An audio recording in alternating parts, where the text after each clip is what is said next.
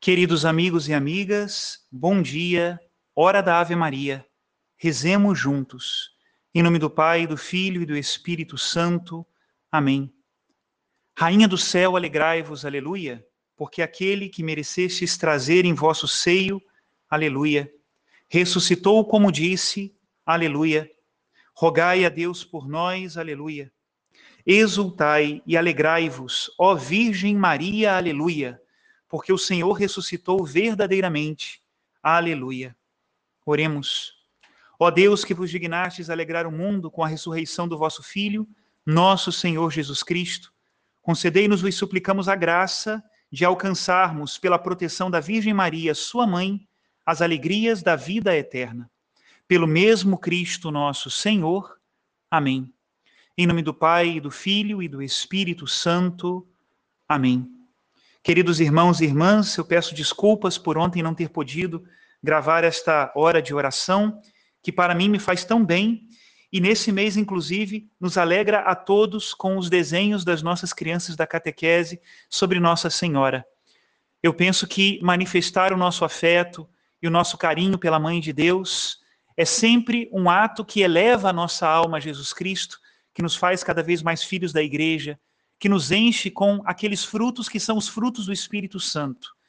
O amor, a alegria, a paz, a longanimidade, a bondade. Deus é bom conosco e Nossa Senhora foi escolhida como um instrumento para ser a medianeira de todas as graças que o Senhor quer nos dar. Por isso rezemos juntos a Ave Maria. Ave Maria, cheia de graça, o Senhor é convosco. Bendita sois vós entre as mulheres e bendito é o fruto do vosso ventre, Jesus. Santa Maria, Mãe de Deus, rogai por nós, pecadores, agora e na hora de nossa morte. Amém. Em nome do Pai, e do Filho e do Espírito Santo. Amém. Nessa sexta-feira, e é mês de maio, nós recordamos os dois corações que se uniram no Monte Calvário. O coração sagrado de Jesus, transpassado pela lança, fonte de toda a graça e de toda a bênção. E o coração de Maria, imaculado e sofredor aos pés da cruz, que se tornou verdadeiramente onipotente, não pela sua natureza, ela é uma criatura, mas porque Deus a elevou a um amor verdadeiramente divino. E o Senhor não pode resistir aos pedidos da sua mãe. Rezemos juntos hoje a oração da liturgia. Preparai, ó Deus, nossos corações para vivermos dignamente os mistérios pascais, a fim de que esta celebração, realizada com alegria, nos proteja por sua força inesgotável e nos comunique a salvação. Por nosso Senhor Jesus Cristo, vosso Filho, na unidade do Espírito Santo. Amém. Estamos, amigos e amigas, no capítulo 15 do Evangelho de São João um capítulo cheio do amor de Deus, porque é o contexto da última ceia, do momento culminante da vida de Cristo, quando ele entrega a vida pela nossa salvação. Hoje nós vamos ler a partir do versículo 12, e diz assim: Naquele tempo disse Jesus aos seus discípulos: Este é o meu mandamento. Amai-vos uns aos outros, assim como eu vos amei. Ninguém tem amor maior do que aquele que dá sua vida pelos amigos. Vós sois meus amigos, se fizerdes o que eu vos mando.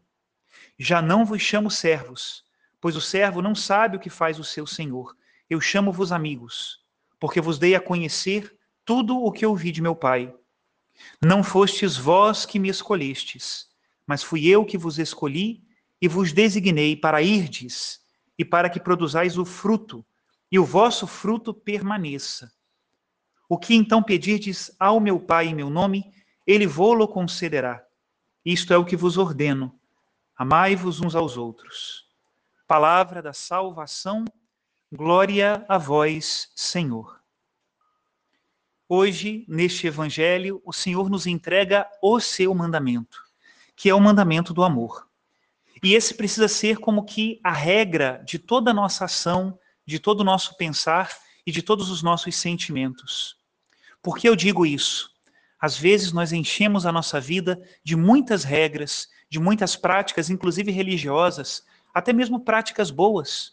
Mas se nós não colocamos tudo isso todos os dias, diante da luz do nosso amado Jesus, ele que nos manifesta o seu amor e nos manda também amar, pode ser que essas práticas se distanciem do amor de Deus e se transformem em algo muito diferente.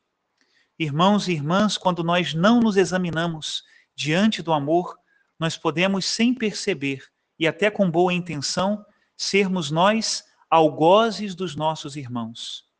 Como é necessário nós nos examinarmos sobre o amor sempre. Quando, por exemplo, nós lemos uma literatura religiosa, nesses tempos em que está tão de moda falar do fim dos tempos, por causa dessa praga da pandemia, ou em outras literaturas religiosas que falam de assuntos tão diversos, precisamos depois nos examinar. Elas nos levam ao amor? Elas nos levam a amar? Elas nos levam a perceber que Deus nos ama? É um bom exame. Se nós, depois de lermos algo sobre Deus, saímos angustiados, temerosos, numa atitude defensiva que trata a todos como inimigos e julga e condena a todos, nós precisamos perceber que isso não está nos fazendo bem. O que nos faz bem religiosamente não é nós nos enchermos de símbolos religiosos. Essas coisas são muito boas, se nos levam ao amor, mas se nos transformam em pessoas estranhas, protegidas do mundo, isso não é bom. Mais uma vez eu repito, não é bom, porque não tem o amor de Deus. O Senhor já não nos trata mais como servos ou escravos, nos trata como amigos, porque nós já não ignoramos o que acontece em Deus. Antes, os homens, na sua boa vontade de servir a Deus, podiam multiplicar os ritos até o infinito. Hoje não. Nós somente temos como rituais aquilo que o próprio Jesus nos mandou. Mas também esses rituais têm uma essência. Nós olhamos para a Trindade e sabemos o que Deus faz. E o que Deus faz? Ele ama o tempo todo. Nós também, como discípulos de Cristo, precisamos aprender a amar. Um amor que é exigente, não se separa dos mandamentos. Jesus Cristo hoje nos diz que o amor mesmo é um mandamento. Não é questão de nós vivermos uma vida sem nos amarrarmos a nada e sem nenhum compromisso, como se os mandamentos afugentassem o amor, isto é falso, mas prendendo-nos aos mandamentos de Deus, que nos colocam na verdade e nos ensinam a viver a verdade, nós precisamos superar tudo isso amando. A verdade e o amor não são inimigos. Na verdade, um potencializa o outro. Que Deus nos conserve sempre nesse grande amor que dá sentido à nossa vida e nos faz ser verdadeiramente discípulos dele. Olhe para o coração de Maria neste mês de maio, olhe para o coração de Jesus, e o que nós vemos? Não é exatamente o último versículo do evangelho de hoje? Isto é o que vos ordeno: amai-vos uns aos outros. Que Deus nos convença dessa verdade e a Santíssima Virgem Mãe do belo amor, interceda por nós. Que nos abençoe o Deus Todo-Poderoso, Pai, Filho e Espírito Santo. Amém.